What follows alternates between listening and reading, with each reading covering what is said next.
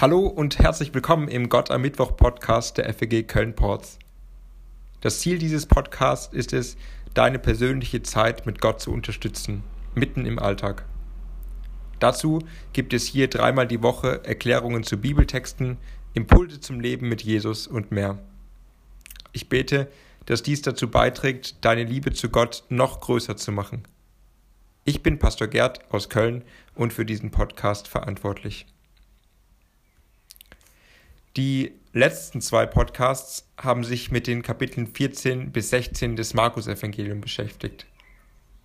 Heute schauen wir auf diese Kapitel zurück und hören Menschen aus der FG Köln-Ports und die weiterdenkenswerten Gedanken, die sie sich beim Lesen dieser Kapitel gemacht haben. Vielen Dank schon einmal an Brigitte, Cynthia, Vanessa, Volker, Jutta und Vera. Hallo, hier ist Brigitte. Ja, wir haben den Markus 14, die Verse 53 bis 65 gesprochen und mir ist vor allem aufgefallen, dass Jesus die Macht hat, ja, dass er sagt, er ist der Menschensohn und sitzt zur Rechten der Kraft und kommt und wehrt sich doch nicht, er lässt sich schlagen, anspucken und verspotten. Hallo, mein Name ist Cynthia.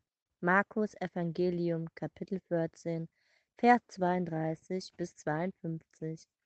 Jesus wurde verraten, verhaftet, selbst von den Mitmenschen, die er liebte, seinen Jüngern. Doch wir sehen ab Vers 36, 37, Jesus vertraute auf Gott, selbst wenn er den Plan von Gott nicht sehen konnte und nicht verstand, betete er, dein Wille geschehe, nicht meiner.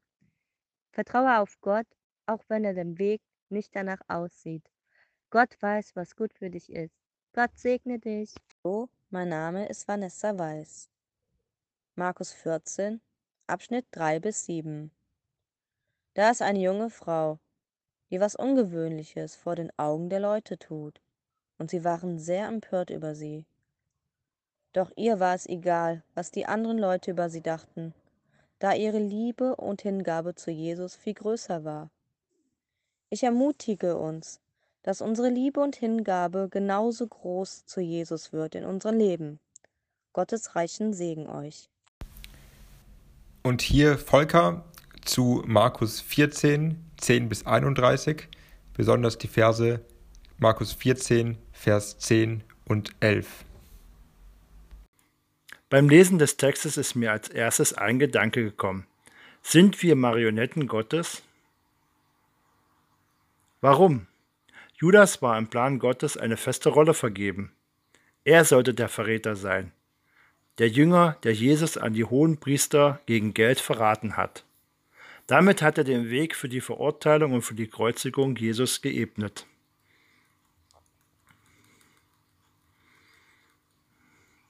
Wenn Gott einen Plan hat, wird er erfüllt. Ich bin Teil seines Planes. Bin ich deswegen eine Marionette von Gott? Zieht er an der Strippe und ich mache, was er will? Ist das so? Ich glaube das nicht. Hatte Judas die Chance, sich anders zu entscheiden? Ich glaube ja. Gott hat uns den freien Willen gegeben. Wir können uns immer entscheiden. Gott möchte von uns, dass wir ihn um seinen Rat fragen, ihn mit in unsere Entscheidung einbinden und uns von ihm leiten und inspirieren lassen. Hallo, hier ist Jutta. Ich habe beim Markus 14, Vers 53 bis 72 ganz besonderes Augenmerk auf Petrus gehabt den Gott wirklich nochmal sein Selbstvertrauen brechen musste, damit er wirklich gebrauchsfähig war für Gott, dass Gott ihm wirklich benutzen konnte, um seine Gemeinde zu bauen und dass es wirklich aus Gottes Kraft her geschieht und nicht aus Menschenkraft. Tschüss. Mein Name ist Vera und ich habe heute im Markus Evangelium Kapitel 14 die Verse 32 bis 52 gelesen. Besonders angesprochen hat mich hier der Vers 38. Wachet und betet, dass ihr nicht in Versuchung kommt. Ich glaube, Jesus möchte, dass wir nicht weglaufen, sondern dass wir es auch in ganz kritischen Situationen schaffen, in seiner Gegenwart zu bleiben. Und das geht nur, wenn wir uns in unserem Leben und auch in unserem ganz normalen Alltag aktiv und regelmäßig mit Jesus auseinandersetzen. Das war der Gott am Mittwoch Podcast. Diesmal mit einem Rückblick auf die Kapitel 14 bis 16 des Markus Evangeliums. In der nächsten Episode geht es los mit dem Anfang des Markus Evangeliums, mit einem Überblick über die ersten Kapitel. Bis dann im Gott am Mittwoch Podcast. Gott segne dich.